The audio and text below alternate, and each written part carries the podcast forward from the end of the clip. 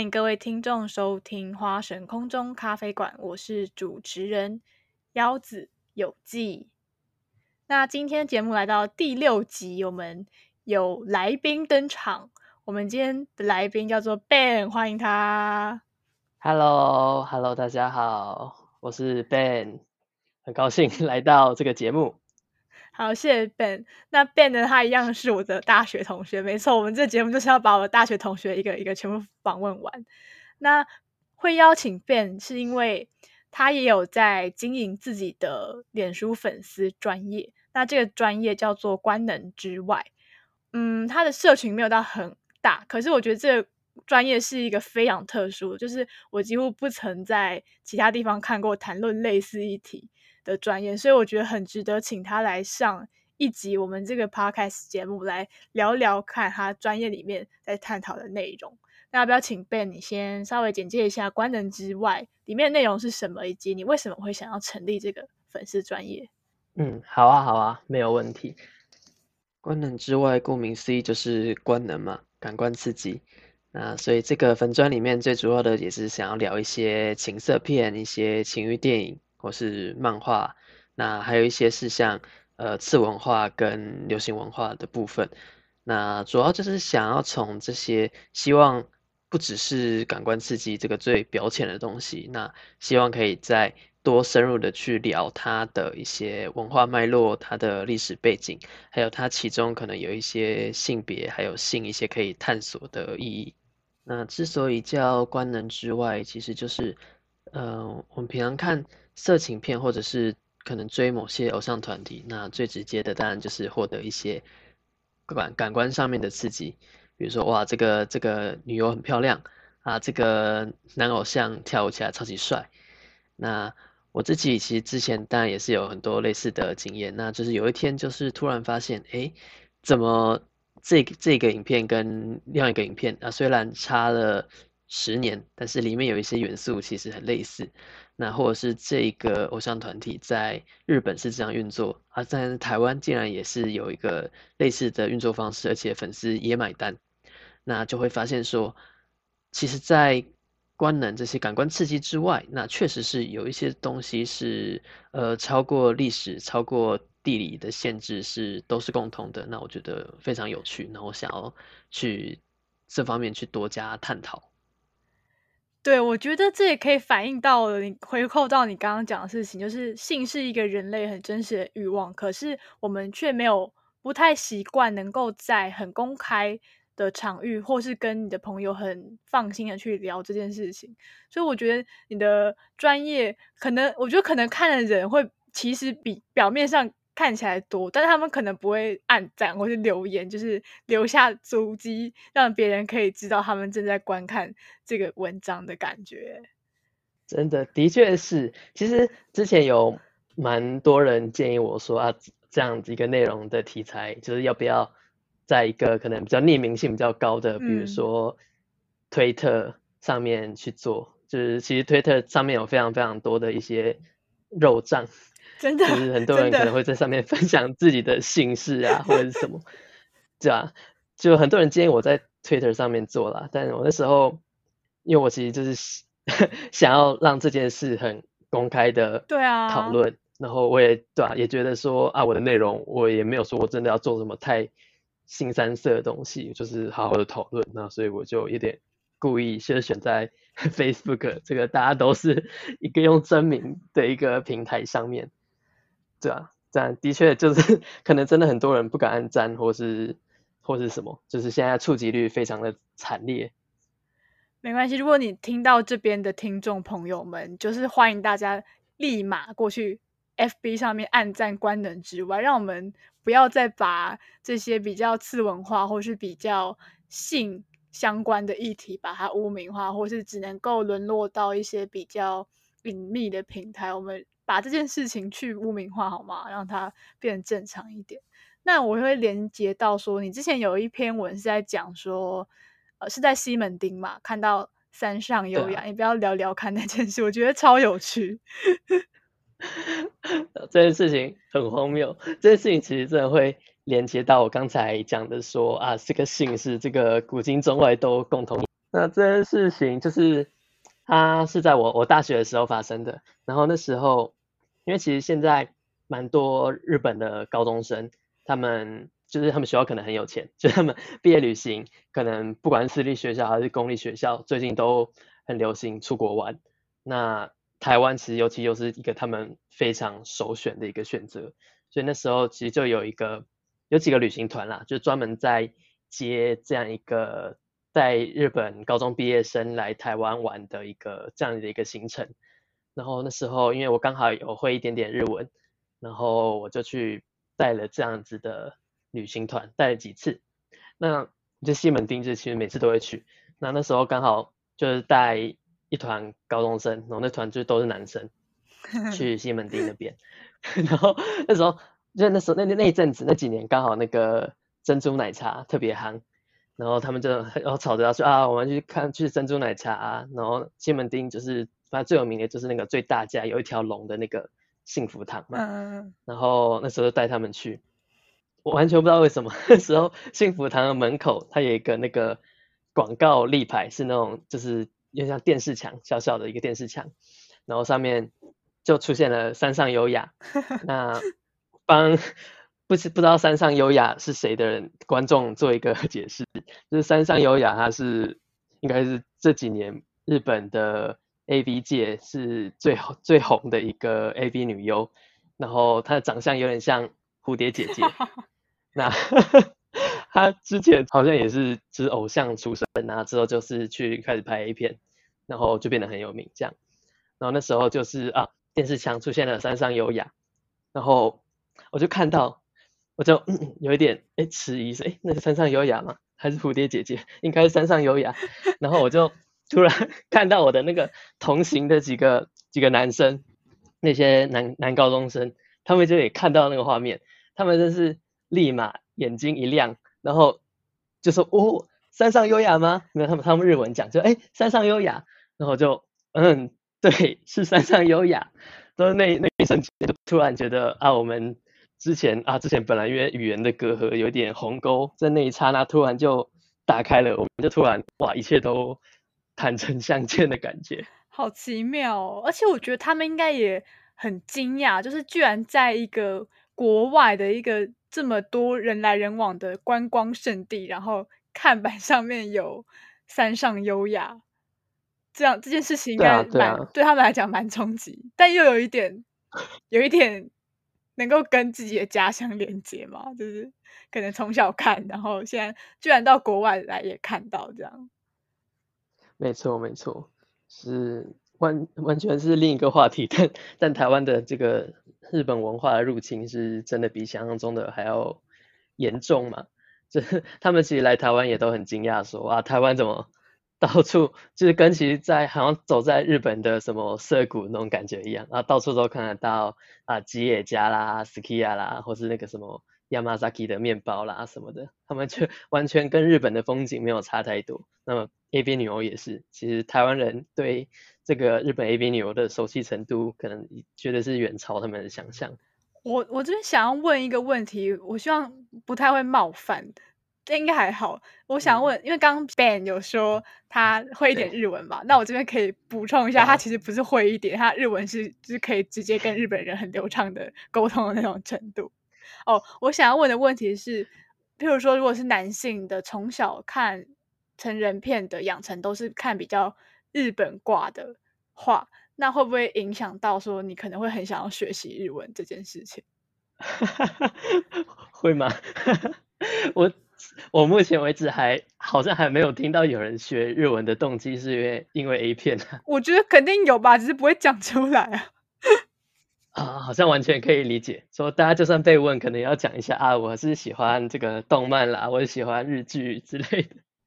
天哪，喜欢讲自己喜欢 A 片，然后学日文是一件需要勇气才可以讲出来，非常需要勇气的事情。对，好，那我这边看到你说你成立粉专的有一个初衷是想要让女生看 A 片，这件事情可不可以再稍微说明一下？嗯嗯嗯，没错，应该说，我其实觉得就是 A 片是很值得让不同的。性向、性别都去看的一个作品的一个媒介嘛。就是我觉得你不一定要喜欢它，也不一定要很长的看它，但我觉得你很值得去认识、知道它。就是其实像蛮多女生，其实她们可能对 A 片是很很陌生、很排斥，然后就是完全不知道 A 片里面的内容是什么的。然后这样我觉得会有点连带，因为其实像一般生活中，如果你可能家长也不会特别教，或者是你平常呃也没有什么其他的管道去直接看到这么长时间的一个性交的一个画面，就是当然 A 片里面它很多内容是为了那个剧情张力，有很多假的东西，有很多是不符合人体工学的角度。但我觉得，就是他至少可以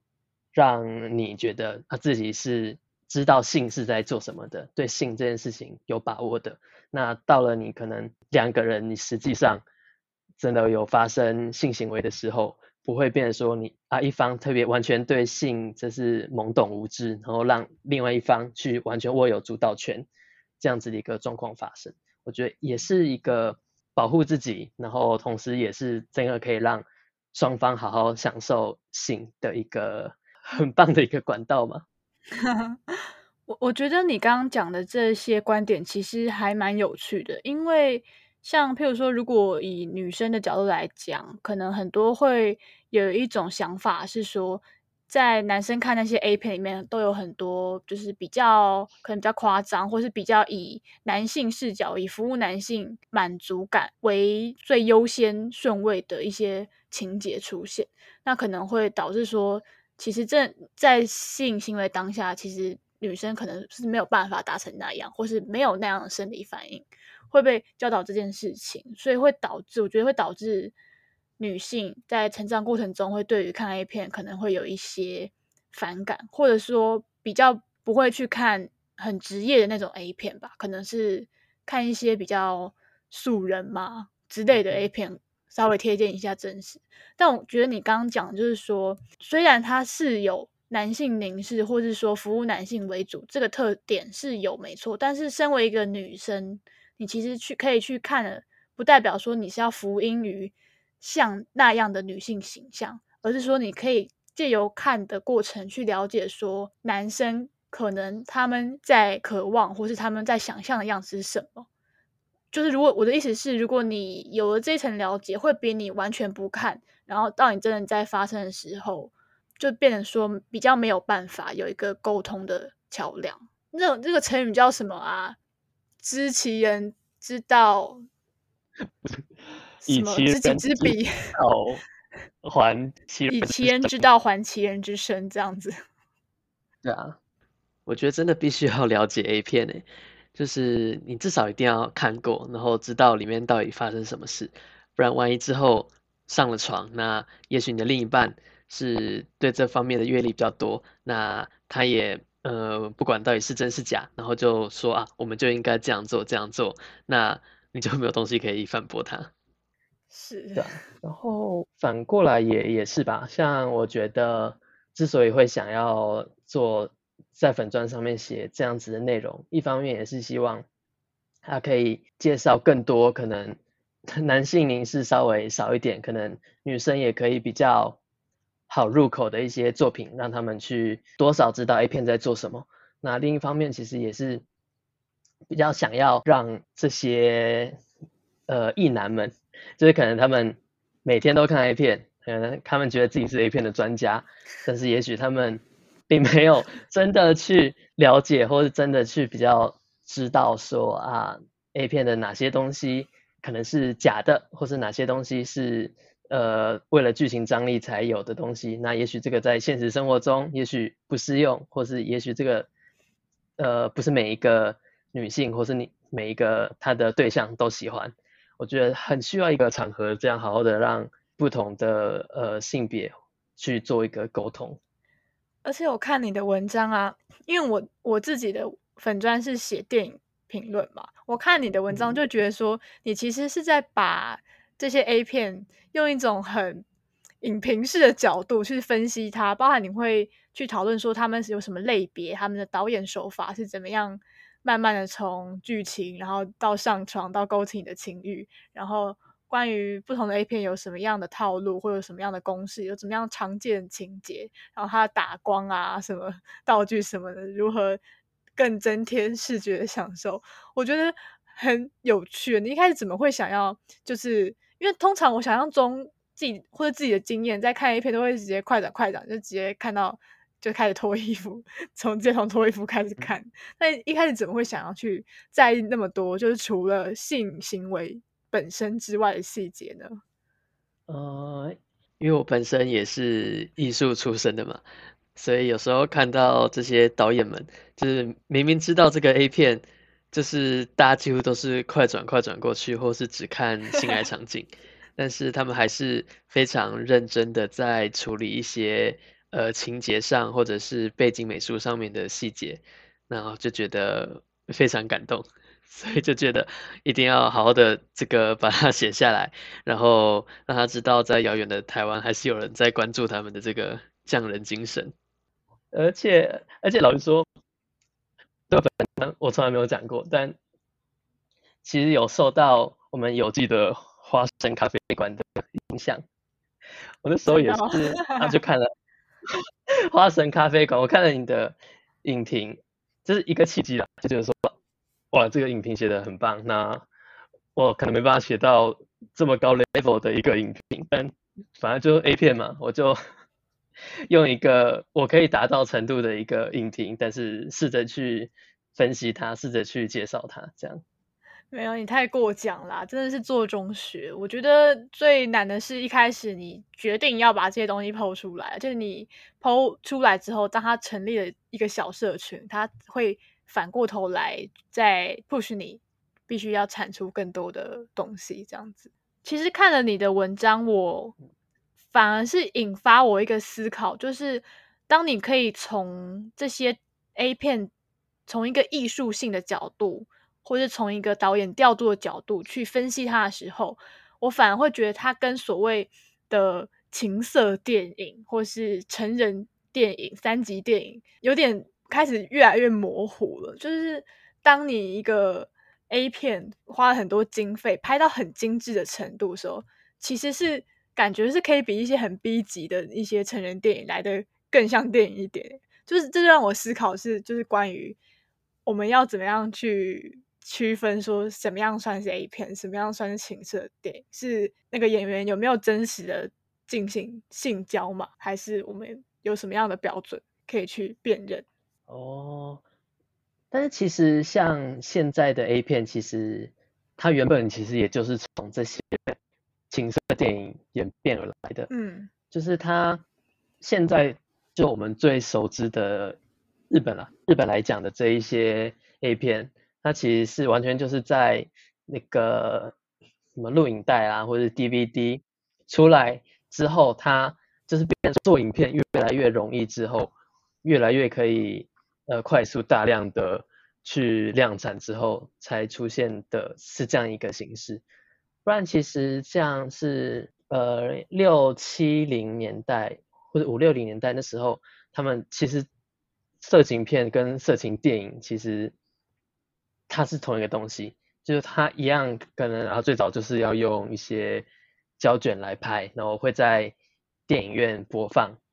那最早可能是啊，它就它像台湾其实也是啊，那时候在台湾啊，可能有一些呃剧院为了生存，他们就会在一个正常的电影最后就会插一段 A 片，然后真的假的？有有有，来吸引一些观众去看，那些观众完全不是为了。他完全就是为了看最后的那个 A 片才去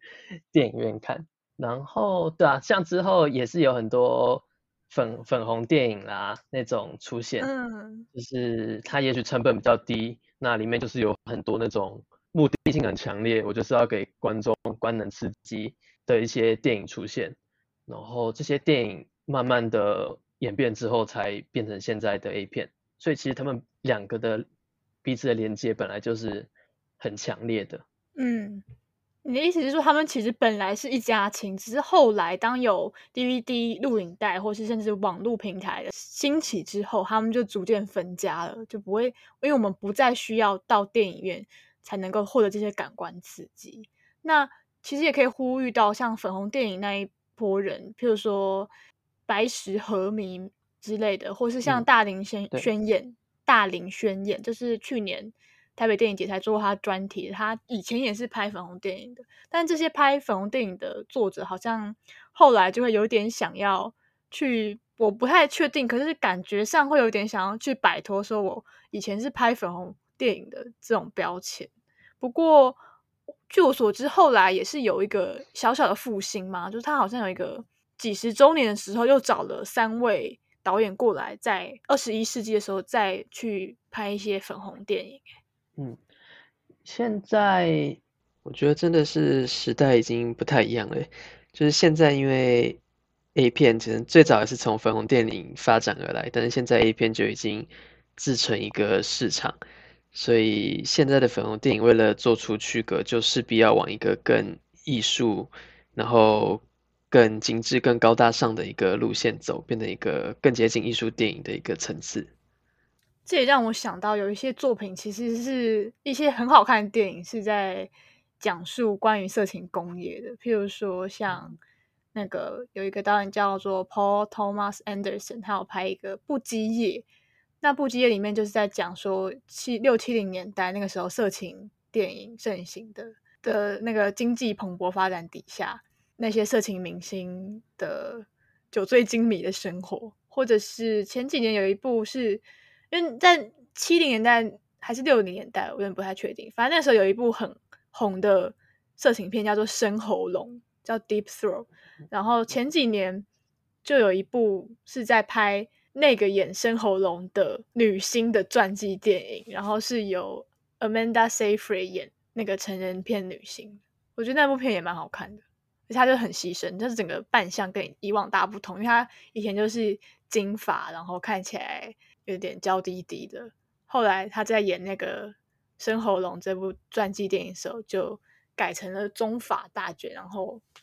那个行为整个都是比较不羁，比较放得开。我就觉得还蛮大的突破。或者是说，Netflix 上不是有那个叫什么 AV 帝王吗？还是 AV 帝国？A A V 对，所以我觉得其实是越来越多是我们会视之为一般电影的。作品有尝试的在想要去探讨，或是把这些曾经是在地下，或是大家感觉好像不愿意拿出来提的事情，再把它搬上台面上来进行创作。像那个《生喉咙》那部片，我其实有看过啊，特别抓来看，非常荒谬的一个剧，真的 打开眼界，就是完全他就是写点片了，就是那种 cult 片。很很 crazy 的那个剧情，所以好看吗？我这 我不会用好看来形容它，它但是它这是一个很经典的写点片，它其实也是有点黄色电影，然后跟 A 片跟现在的这种 A 片，它梦程度蛮难做区隔的。它的故事还它的故事有点荒谬，它就是说一个一个一个女生。他一直都没有办法达到高潮，然后去给医生检查之后，才发现啊，原来他的那个敏感带是在喉咙深处，然后所以医生就开始 傻眼，他必须要用各各种很长的棒棒物进入他的喉咙，然后让他高潮，一个非常 荒谬而且好不舒服哦。我不知道我看这部就是有种被催吐的感觉，真的，我光想象真的很粗进去就是会想吐，对，怎么会高潮？超级荒谬。然后刚才有记有提到，就是最近有越来越多电影或者是影集在在聊那个 A 片产业。就其实我觉得从这些影集、这些电影之所以那么红，我觉得社会上一定就是有很多人他平常不敢讲。他平常不会公开讲，但他对这个事情非常感兴趣。他可能平常也有在看 A 片，那也对这些 A 片的工业非常的感兴趣。因为这样，所以其实像最近那个台湾的 Netflix 是，我记得前一阵子在 Facebook 看到，就那一阵子所有热门排行榜，好像前五名全部都跟性有关。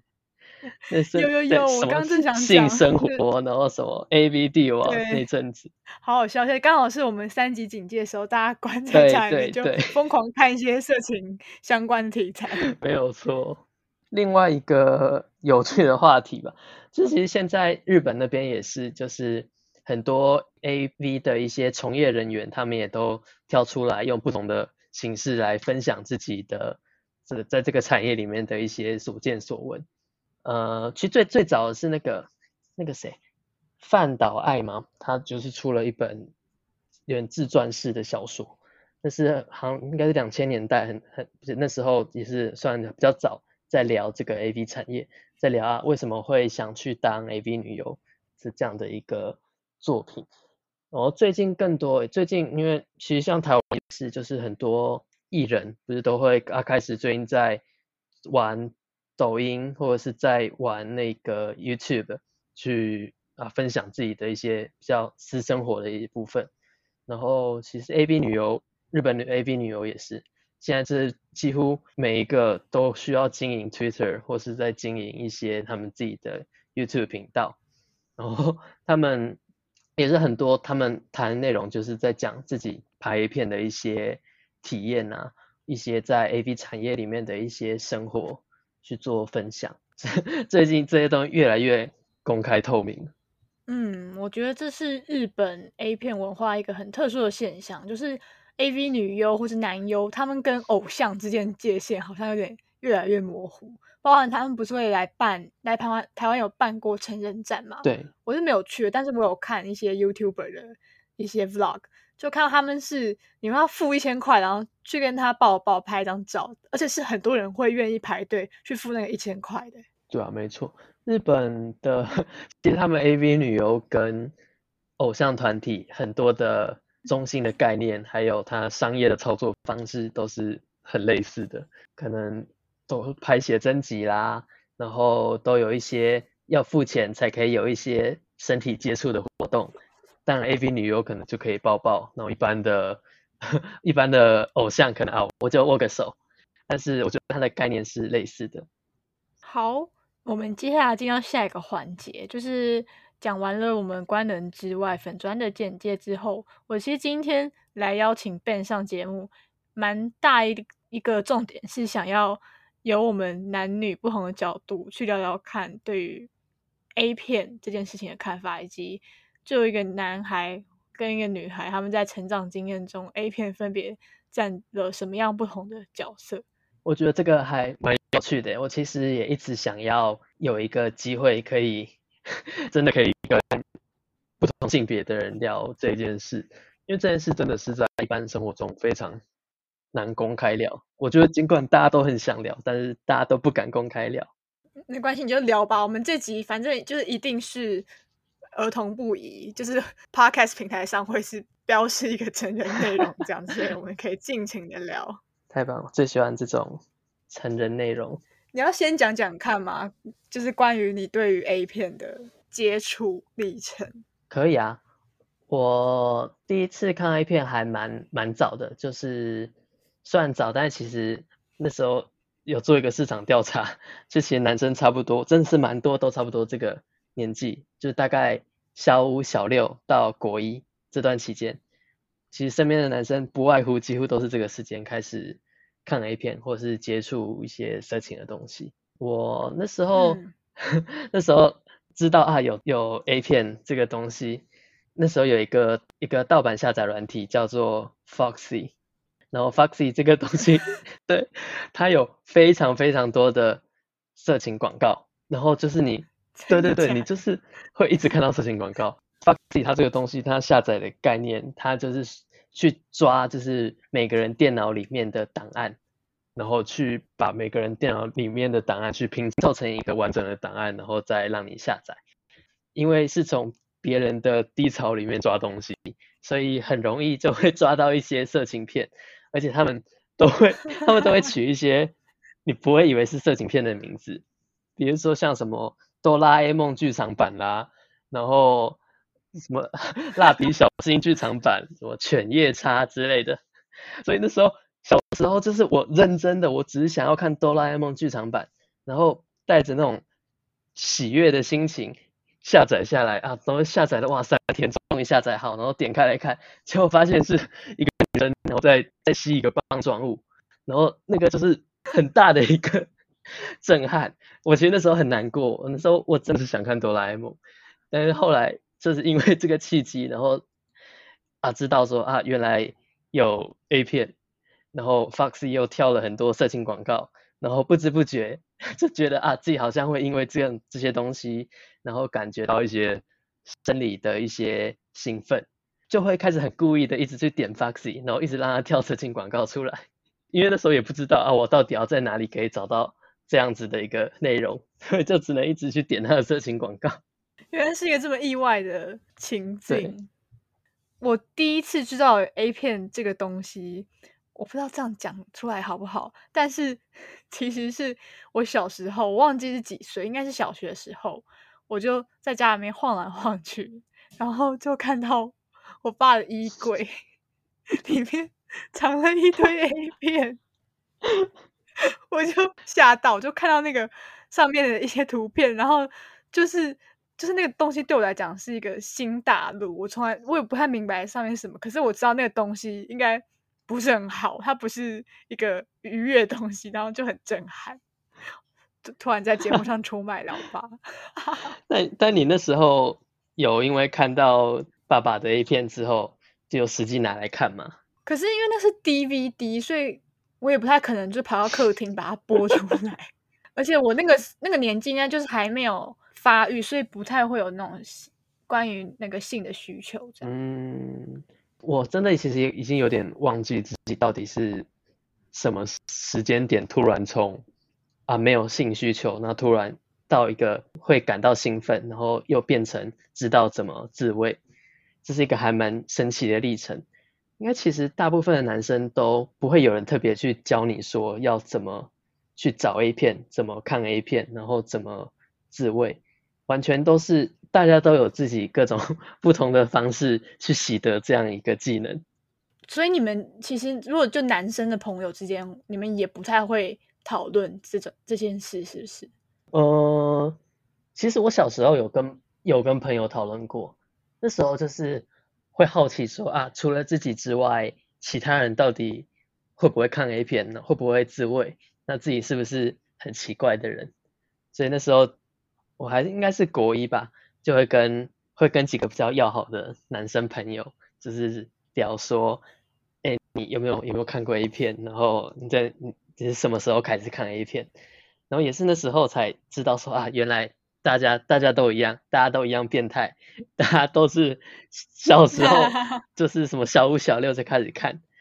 那时候就真的是觉得非常的惊世骇俗，因为其实大家都知道说啊这个东西就是十八禁啦，就是理论上应该是你长大之后，然后十八岁之后才可以看，但是就会发现说啊原来其实大家都是在那种小五小六十一十二岁，然后就已经。昧着良心在点那个，我已满十八岁，点进去看。所以像是那些年里面演，就是男生一起打手枪这种情境，是不太，其实根本不太会发生吧？我不知道有没有人这样啦，至少我自己还没有跟别人一起打过手枪。而且一起打手枪，这感觉是有一点同同志情欲的吧？对啊，对啊，我好，我没有办法在一个。在一个一个男人离我这么近的一个状态下，有办法完成这件事？那我觉得像女孩成长脉络里面的 A 片，我必须说，我其实没有什么印象，我到底从什么时候第一次看过。但是我觉得比较合理的可能性，应该是我先从一些影视作品中看到有一些性爱场景，然后才慢慢知道说性爱可能是长什么样，而不是突然就是。开始直接看 A 片这样，哦，好像可以理解。就是那时候还那么频繁的看 A 片的时候，也是有看那个《白色巨塔》，就是侯文勇的《白色巨塔》。然后里面我记得非常清楚，那时候是有一段是，反正就是跟医生的太太，然后偷情还是干嘛，好像这种马夫人？还是什么一个人，反正就是偷情，然后就是那那段性爱场景的描写，那时候就突然觉得惨了，有一点兴奋，有一点生理反应。我的时候就觉得，我我这样因为看看小说，然后身体产生这样子的变化，那时候觉得也是一个非常冲击的体验。我如果是小时候看的那个连续剧的话，印象最深刻是那个《命中注定我爱你》，就是 他们第一集就开错房间，然后上床，那个我觉得真的蛮好看的。可是那个时候也不会觉得说真的多兴奋啊，只是觉得好像有点害羞这样子。在我国中的时候，就比起真的是看影片的性爱画面，我反而是从看一些 H 文，反而是能够带来比较多的满足。哎，哦，就是看一些有有有描写性爱场景的同人文那些。哦，你都是在哪里看到这些文章的？因为我那个时候非常喜欢，我非常喜欢 K-pop，然后 K-pop 里面。他们就会卖团体里面的 CP，然后就会有很多人去写同人的文章。通常是在那时候都是看百度贴吧，哎，那时候好像还还没有管制那么严，就是不需要登入干嘛就可以看。对，所以其实我在成长经验中是在青春期的时候，我就觉得看一些比较成人的文、成人议题的文字，比起直接看 A 片看到性器官，对我来讲是能够。有更大的满足感的哦，其实还还蛮蛮可以想象的。其实男男生也是也是有这样子的体验。就那时候男生最多的应该应该是那个吧，伊利讨论区。伊利讨论区现在它就它有一个那个成人小说版，然后里面就像我自己啦，我自己基本上文字类的完全都是从。那个那个成人小说版那边看，然后其实它真的是跟看一般的影片类的 A 片有很不一样的感受。有时候它，就好我觉得它挑起刺激的方式又不太一样，就是它可以让你更更沉浸在那个故事里面，它的代入感好像又再更强一点。是，也是蛮好奇，就是像像你吧，就是以个人经验来讲。可能除了这些文字类的，或是电影类的，你还会有接触到其他比较呃有色情内容的一些作品吗？我觉得这就是我看你的粉砖会让我有点大开眼界的地方，就在于我其实对于日本脉络的 A 片其实不熟悉。就是如果我现在会想看的话，我可能就是很直接在浏览器里面。上面打 porn 啊，就是 porn hub 或者什么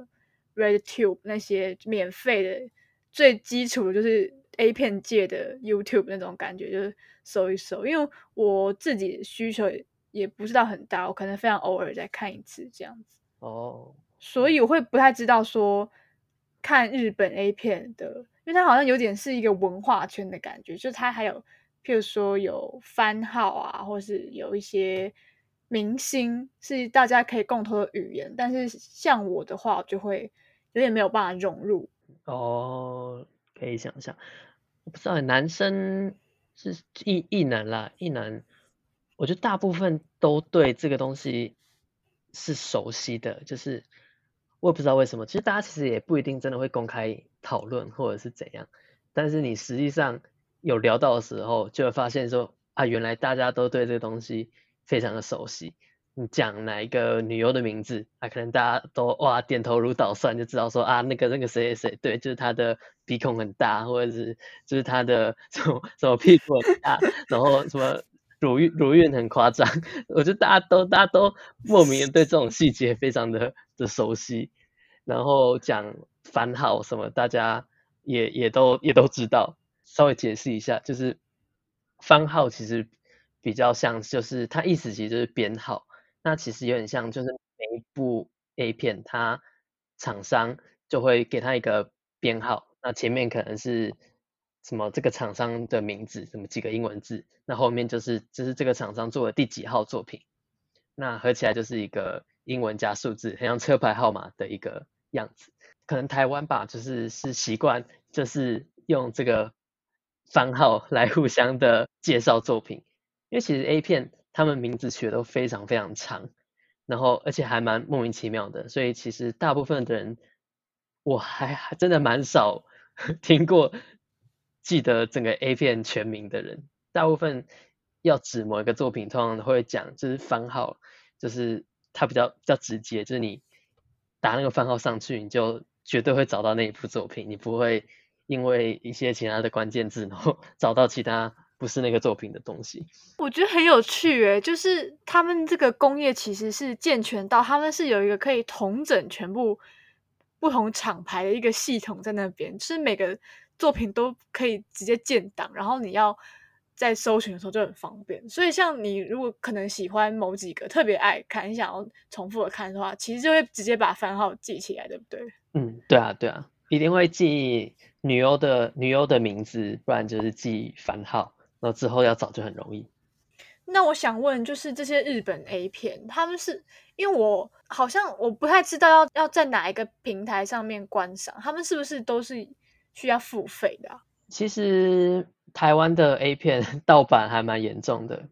就是已经就是严重到现在有就是有一个 A 片界最近很有名的 YouTuber 叫做中止通，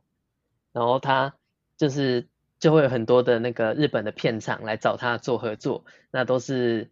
呃要就是呼吁说踊跃的看正版的 A 片，但我我猜现在台湾大概绝对是有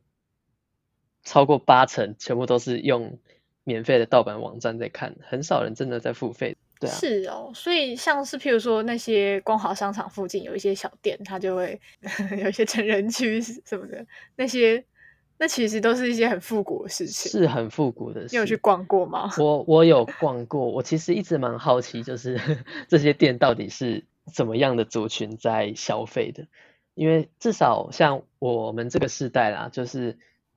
就是网络时代嘛，我们从小像我就是从 Foxy 开始接触到这些东西，那最早可能也是从 Foxy 上面下载 A 片，那之后可能啊伊利讨论区也可以下载 A 片。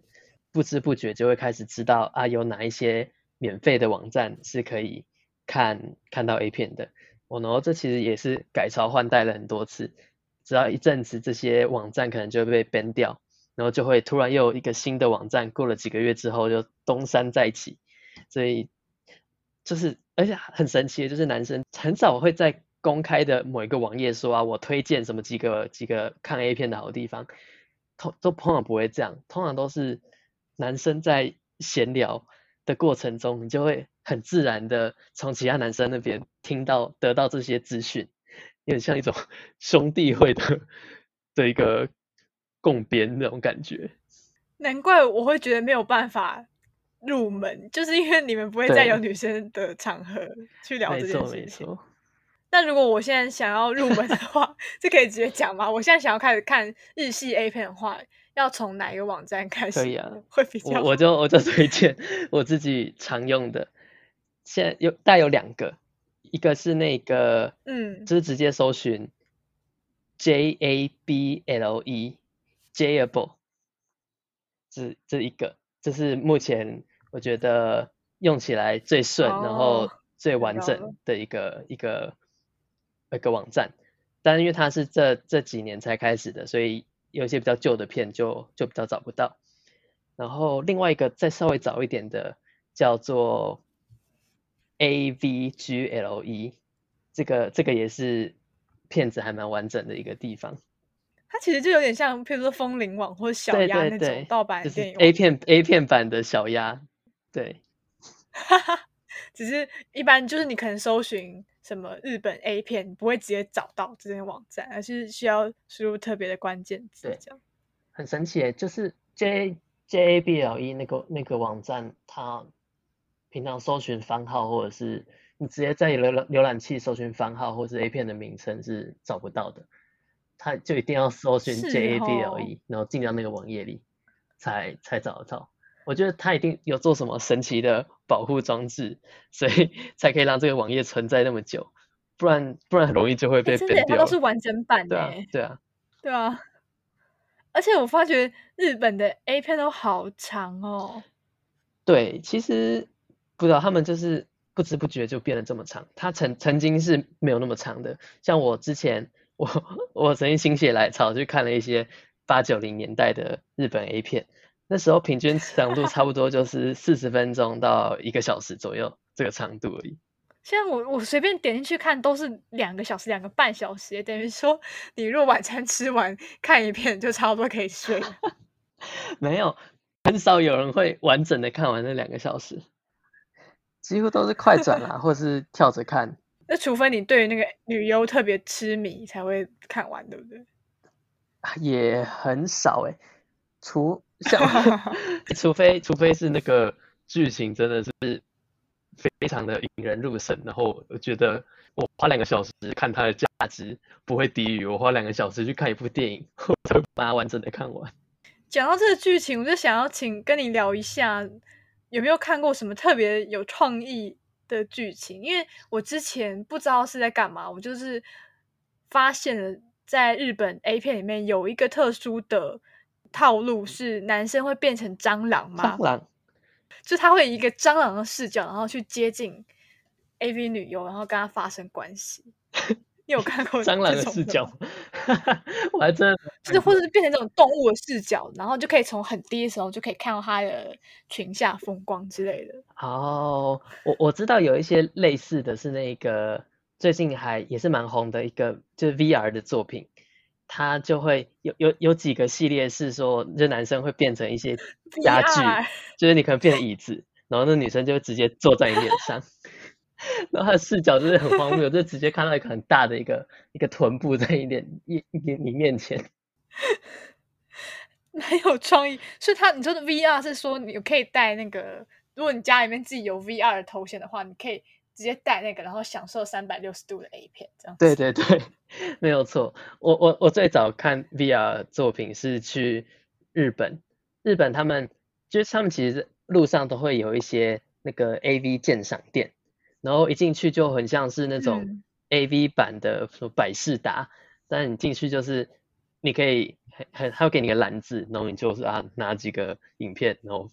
放着去结账，然后结完账就可以去它里面的一个小房间，房间里面有电脑，那就可以看啊。如果你要买那个 V R 套餐的话，他就会再给你一个那个呃 V R 的一个观看的一个设备。哎，被你这么一讲，我其实觉得 V R 是很适合拿来。看 A 片的一个形式，哎，就是你不会被其他人看到你正在看什么，然后又很有沉浸感。真的，真的，真的很很 突然脑袋被打通了。非常的推荐大家一定要去看一次 VR A 片，它完全是一个非常不同的一个体验。它老实说，你看了很多，会发现它因为一定是因为它拍摄有很多限制，所以它能玩的花招不多。但是至少你在前一两次看，那绝对是一个非常非常震惊的一个一个视角。它跟你一般看那种平面的感觉非常的不一样。尤其是我真的觉得，像有基刚才讲的，就是 A 片这样子的内容，它跟 VR 的契合性实在太高了，因为它真的很需要那样一个沉浸感。它有沉浸跟没有沉浸的管干是管管干。感官，感官也好，或者是那个这个兴奋程度也真的差很多。那这边要不要请 Ben 你推荐一部或是两部？就是你觉得你不用真的讲出番号，但你可以就是稍微描述一下你觉得最让你耳目一新或是念念不忘、超级特别的剧情。嗯，我觉得如果是好好的内容，可以直接去我的粉专看。我这我觉得就推荐一些比较。也不是推荐，因为我完全不推荐，就是荒谬的东西，它实在荒谬到我觉得看它完全不会有任何的感官刺激。有些东西它真的是可能会 for 就是一些口味比较特殊的嘛。我觉得大家的心里都会有一些自己属于自己的一些变态的性癖，就每个人都有，而且每个人差距都很不一样。所以，有时候你就看到一些片，你就会完全无法想象。到底是什么样的族群会去消费这样子的一个片子？我印象最深刻的就是有一系列是，就是女生她会把自己全身用那个金金色的粉涂满，就很像那种少林寺的那个十八铜人，有点像那个中药行的那个小铜人，很荒谬。然后他还会用那个光光头的那个头头巾，就把自己用的光头，然后全身都是涂金色，然后就是这样这样，然后这样子发生性关系，我完全无法理解。这族群是谁？是就是他对于十八铜人有遐想的男生吗？而且他还是一个一个系列哦，就他也不是一两部而已，他就是一整个系列都是这样。你说就是会让你出戏到你，就是就算他们正在进行性交，你也完全是感受不到任何的兴奋，只会觉得在干嘛？对，嗯，没有错，没有错。还有像有一个很很有名的番号，我我现在有点我不记得那个详细的番号是什么，但是只要在一个任何一个异男很多的讨论版，然后。讲出那个番号，大家都会知道你在指什么。它就是一部，真的假的？它是一部双胞胎主题的一个 A 片，但它的两个双胞胎 AV 女优是在六十岁的阿妈，所以它就是两个六十岁的阿妈穿着和服，然后的的一个 A 片。我刚刚听到你讲双胞胎，我以为是什么两女一杯哦，两女一杯也也是一个。还还蛮经典的一个，两女一杯日本的吗？不是两女一杯，我记得是墨西哥还是哪边的吧？这是欧欧美系的。两女一杯也是有点类似一种地下的暗号，哎。两女，哎，你你有实际看过两女一杯吗？或者你知道两女一杯它的我好像只有看过片段，它是不是有有一些排泄物？对对对，它就是在玩排泄物，就是它会有点像用吃巧克力冰淇淋的方式去吃排泄物。这个我有点不太行，不是很想要看，就是知道这个东西就够了。我记得他好像是是我在搜索一些内容农场网站上面会出现说什么千万别搜寻的 Google 关键字几项，然后里面就一定会有两女一杯之类的，然后你就会很犯贱的去搜寻。没错没错，我当初也是被农场文洗到，然后就是搜寻。那那个官能刺激真的非常非常的强烈，不管视觉也好，然后好像还会闻到那个味道，非常的强烈。好，那刚刚讲了很多，都大部分还是以异男为观赏族群的作品嘛？我觉得我们可以开始聊聊看关于女性向 A 片，或者说性少数们喜欢看的 A 片是有怎么样的不同呢？嗯，像像是日本，他们就有一个一个类型叫做就是叫女性向的 A 片，然后它其实就是跟一般呃俗称男性向或者比较多男性凝视的 A 片比起来，它就是有更多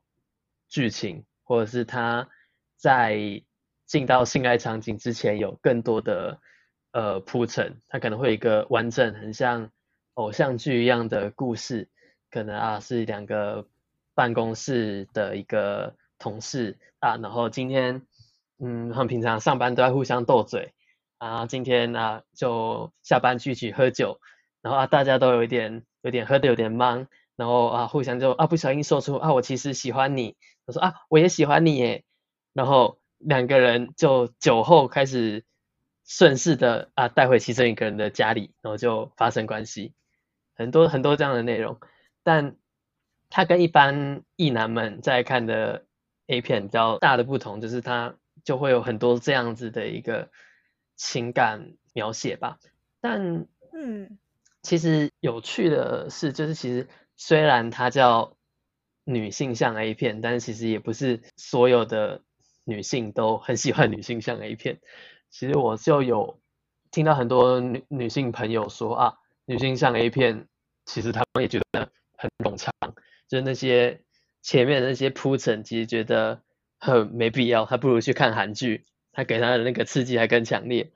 对，然后他们其实也觉得说，其实他们看一般一般男生在看的 A 片，其实就已经可以获得很多的感官刺激，他们也是也是会跳过，也是会跳到他们喜欢的 part。当然，他们也许有一些他们看喜欢的角度，或者是喜欢的片段跟。也许跟男生不太一样，但是并不会说说啊，女生就一定是喜欢看女性向的一片，然后就完全对呃异男的这种 A 片是很排斥或者是怎样？我觉得你讲的很好。我觉得如果我们特别去框列出一个女性向 A 片，其实就有点是把女性的情欲，好像把它限缩成说你一定要喜欢这样，你一定要比较温良恭俭让，你不能那么奔放，你要有就是觉得说女生的性癖好像都是某一种类型的。那我觉得这其实也是另外一种一种束缚。其实这个就有点像是，譬如说你在 Pornhub 上面搜寻什么，可能加一些 romantic 或者加一些 soft porn 之类。那种概念嘛，就是它可能比较氛围会比较浪漫嘛，或者是打光什么的会比较柔和。可是我自己的经验会觉得，当然冗长是一个，然后好像会比较偏无聊诶，就是它的进行的方式。对啊，对啊，没有错。其实真的真的是很多，真的还还蛮无聊的。就我我觉得回归到 A 片的本质，我觉得我也没有要赋予它多什么。多高的艺术价值，或者是多高大上的一个地位？我觉得他的目的，他就是一个目的性很很强烈的一个作品。就是大家看他，不管男生女生，就是要获得一个感官刺激，或者是要当做自慰的一个素材，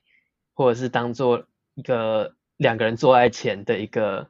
呃培养情绪的一个媒介。我觉得大家目的性都很强烈，所以如果你今天。就好像为了福音社会上对啊女生喜欢的 A 片的一个一个想象，然后去做一个铺陈很冗长，然后谈情说爱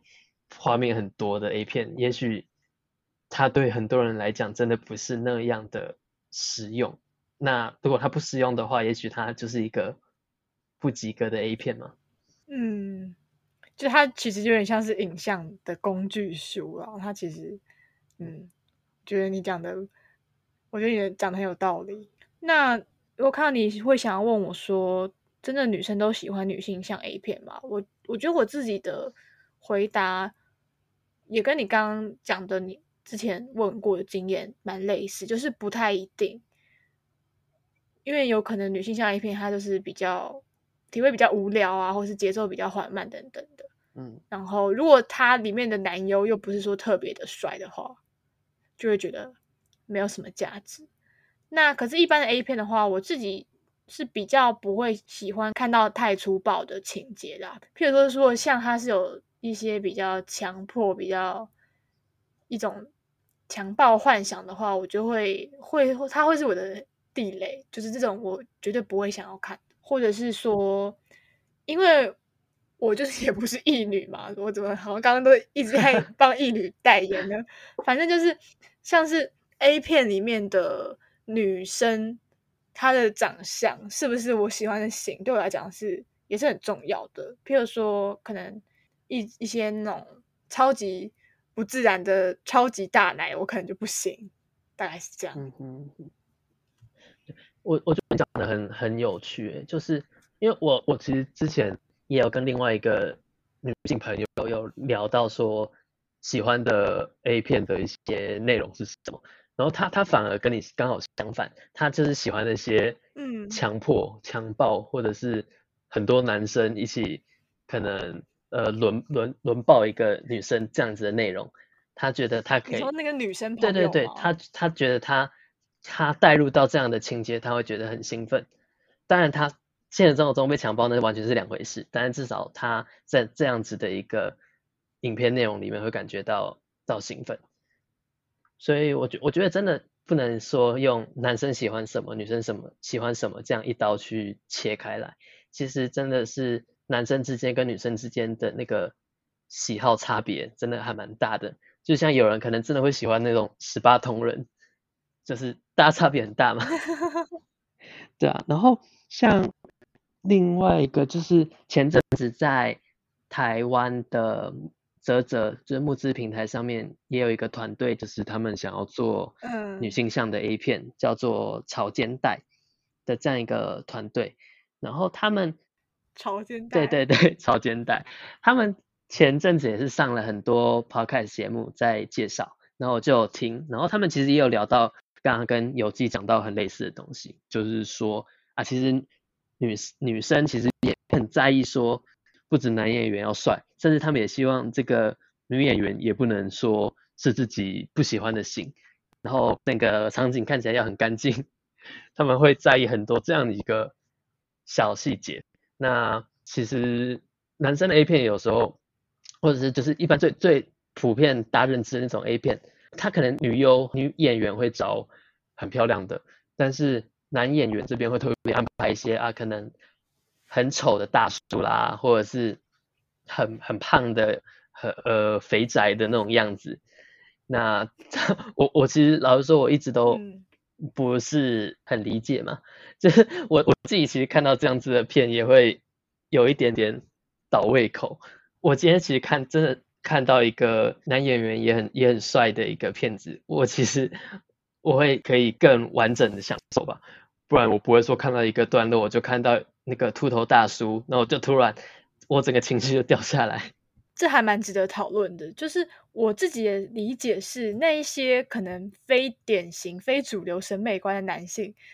的角色安排，会之所以会那样呢，是因为正在看的人很多，他可能就不会像男优身材那么好、那么持久、那么高壮、那么帅，所以可能会在观看那些很标准很高的男优的时候，会跟自己产生一种落差感，然后导致他们可能会更倾向去看。男角是比较没那么长得好看，或者身材没那么好的影片。我我觉得真的是一定是有这样一个市场在，所以才会有这么多的这样子类型的片子出现了，对啊，但我不知道哎，可能刚好我没有特别喜欢这样子的类型吧。其实我也跟你一样啊，看到那种我就会我会转掉。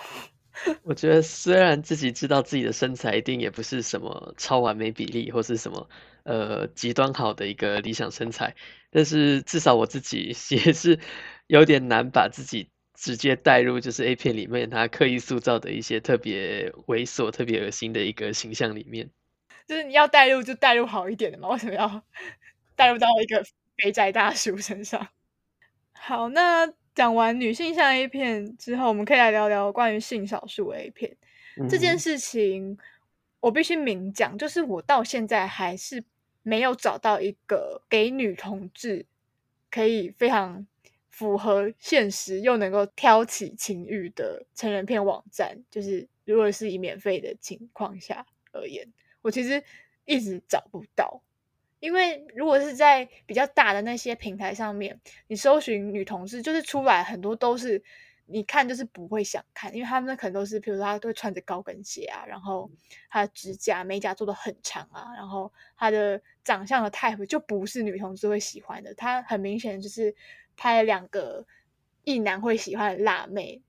拍他们两个互搞，然后去满足异男的想象，所以我我一直在想说。要去哪里找？如果有观众知道的话，可以私信我吗？我也是非常想要知道哎，因为我我还真的是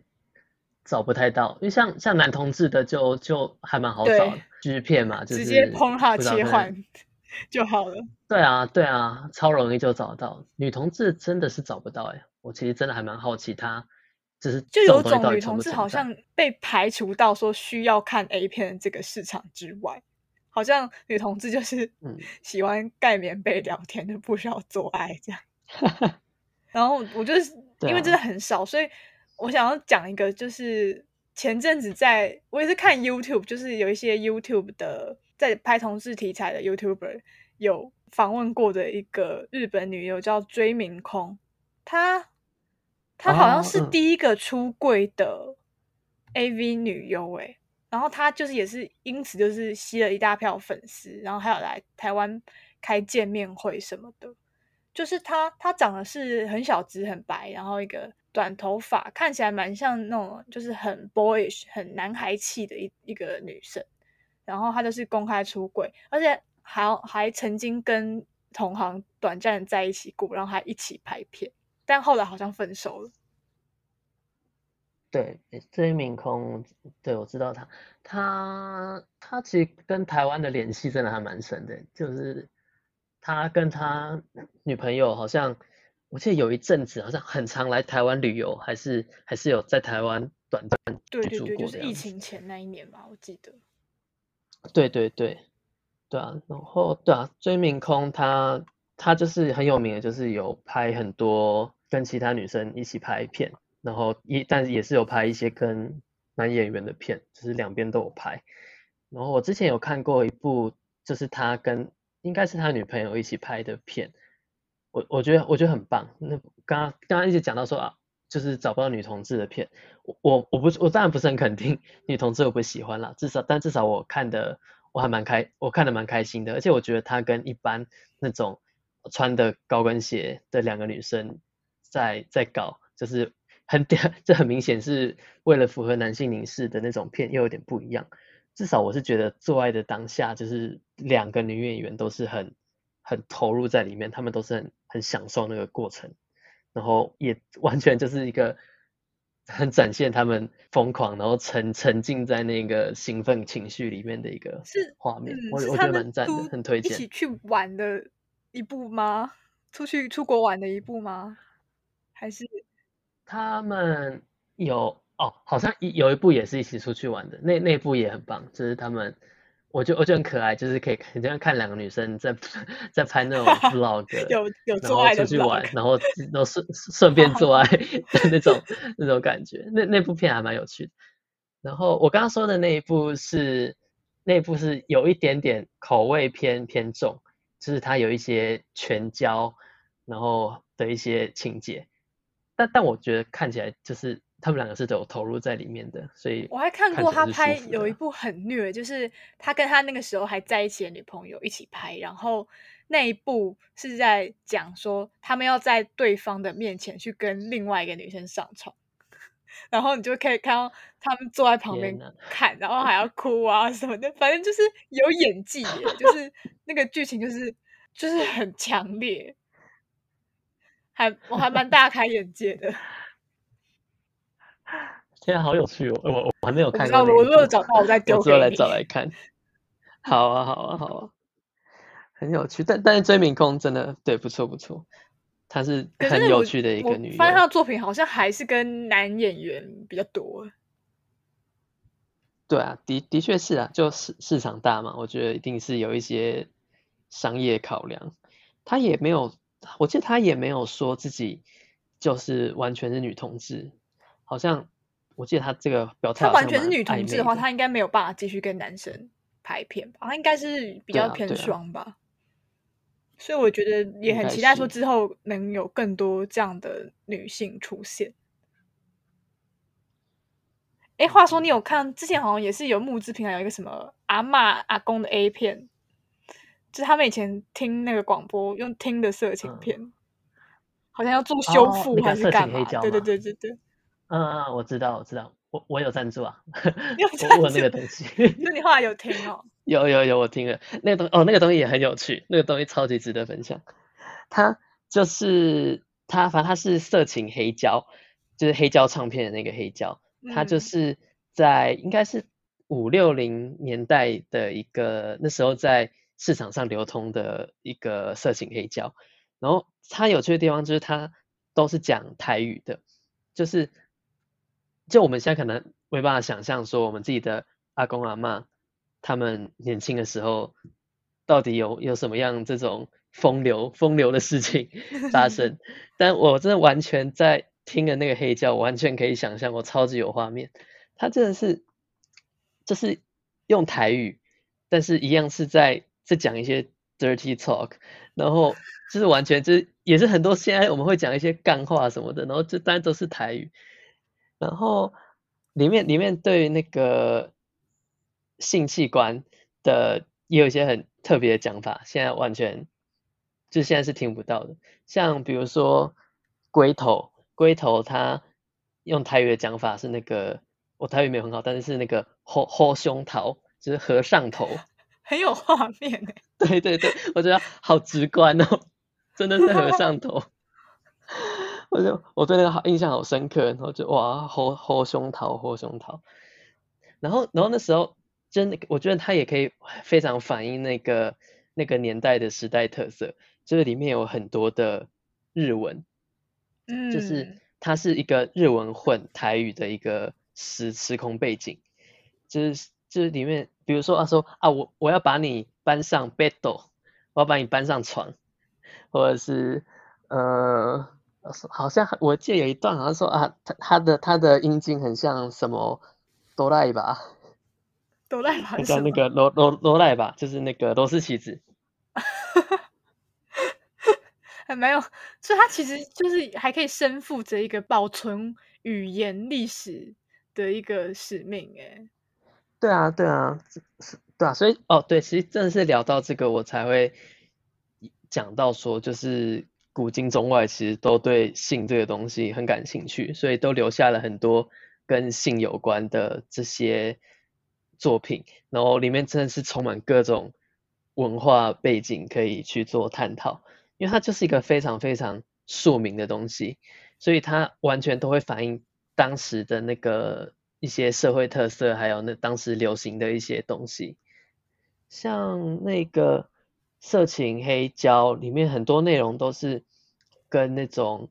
呃南部的人来北部工作，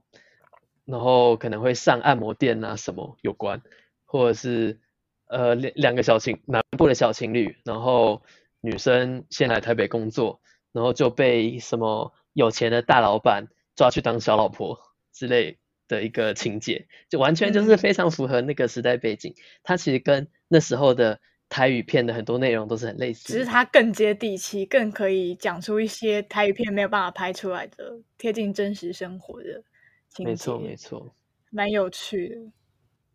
好的，那非常谢谢 Ben 今天上我们的花神空中咖啡馆，因为我们非常坦诚、敞开心胸的来聊聊一些我们平常不见得有机会能够跟身边的朋友畅谈的话题。那要不要请 Ben 最后跟我们的听众讲一些话？